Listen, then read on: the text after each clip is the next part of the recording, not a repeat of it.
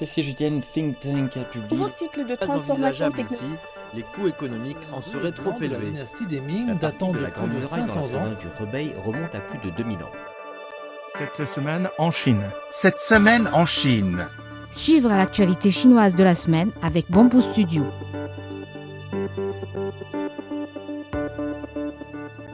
La Banque centrale chinoise a réduit mardi les taux d'intérêt sur la facilité de crédit permanent. Le taux d'intérêt des prêts au jour le jour a été réduit de 10 points de base à 2,65%, tandis que ceux des prêts à 7 jours et à 1 mois ont été en baisse de 10 points de base pour atteindre respectivement 2,8% et 3,15% d'après la Banque populaire de Chine. La Chine intensifiera le soutien politique et favorisera l'investissement étranger dans le pays, a déclaré un responsable du ministère du Commerce au cours d'une conférence de presse tenue lundi dernier. Selon M. Chen, le ministère continuera à approfondir la réforme et l'ouverture, à optimiser effectivement l'environnement commercial et à faire tout son possible pour stabiliser le commerce et l'investissement étranger. La Commission nationale du développement et de la réforme, planificateur économique du pays, a annoncé qu'elle avait alloué 500 millions de yuans supplémentaires pour soutenir la reconstruction des infrastructures et la reprise des services publics de base dans les zones durement touchées par les inondations et d'autres catastrophes causées par les pluies. Depuis le début de la saison des crues cette année, les fortes précipitations continues ont provoqué des inondations et des catastrophes géologiques secondaires, entraînant des pertes humaines et matérielles dans de nombreuses régions du pays.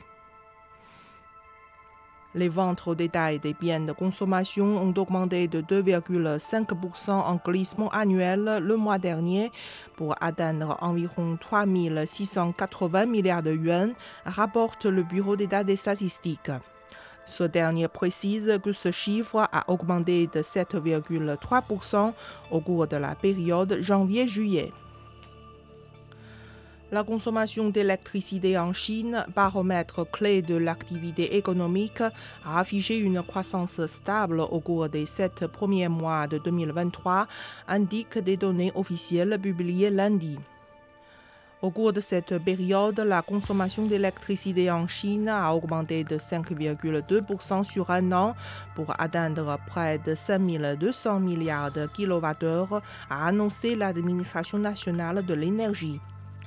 L'électricité consommée par le secteur primaire a bondi de 12,3% en base annuelle, tandis que celle consommée par les secteurs secondaires et tertiaires a respectivement augmenté de 4,6% et de 9,8% en glissement annuel.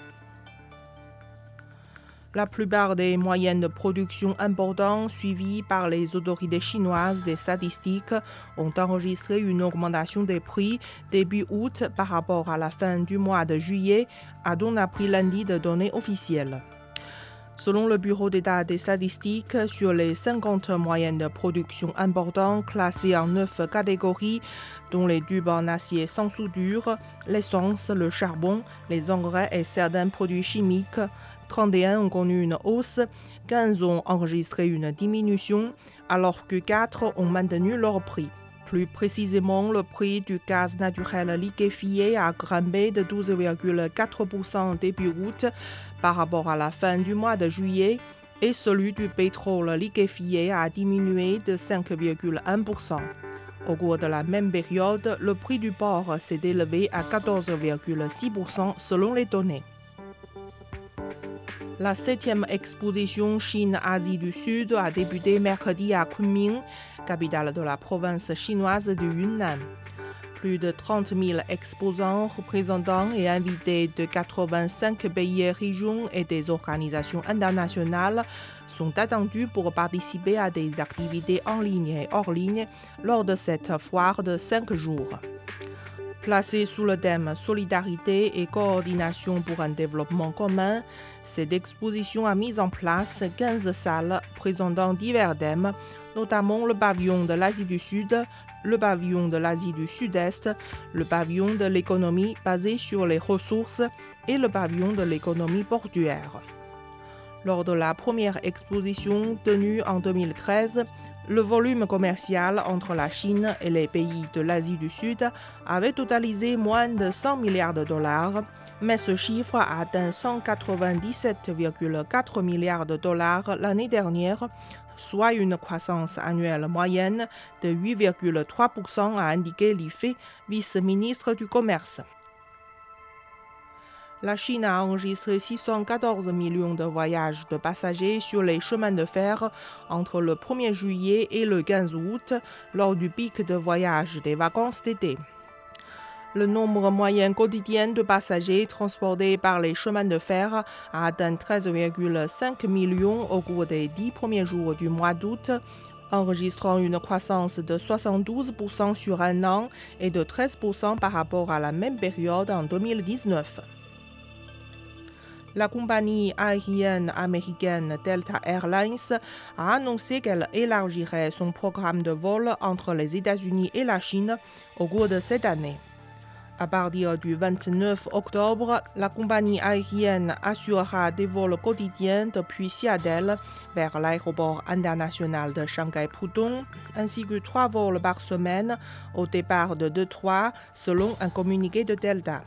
En mars prochain, la compagnie reprendra une liaison entre son pôle de Los Angeles et Shanghai-Pudong à raison de quatre vols par semaine. Il s'agit d'une ligne qu'elle n'avait pas exploitée depuis février 2020. Un projet de protection des ressources linguistiques chinoises lancé en 2015 a achevé sa première phase, les travaux de recherche et de protection sur plus de 1600 sites couvrant plus de 120 langues et dialectes du pays une série de livres sur les langues et dialectes des différents lieux et minorités ethniques de la Chine, ainsi que sur les phénomènes culturels liés, ont été publiés dans le cadre de ce projet. La première phase de ce projet s'est achevée en 2019 et la deuxième phase a débuté en 2021. Vous écoutez Bamboo Studio, merci de votre attention.